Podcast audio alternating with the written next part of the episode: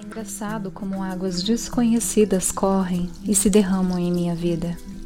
É engraçado o fato de não poder saber exatamente em quais areias pisar depois de tanto tempo almejando o próprio mar.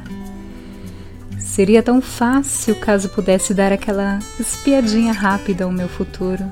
Mas me diga, qual a graça disso?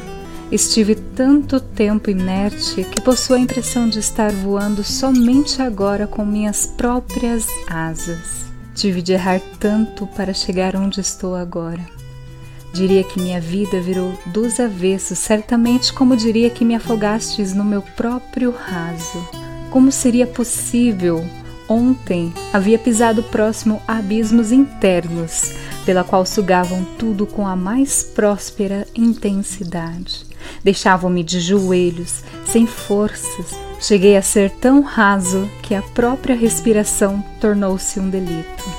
Sufoquei-me então, de nada. Não me recordo o dia que olhastes para minha própria carne, limpando cada gota de insanidade e voltando para o tal real eu. Mas lembro-me do dia que senti em minha pele a majestosa vontade de voltar a ser dona de mim. Isso não importa agora voar com tais asas, criar forças desesperadas de vida, você não entenderia meu apelo por aprender a respirar sem nenhum aparelho forçado pela troca de alguns minutos de felicidade. Minha ambição de vida, de vida, suplica, suplica e suplica.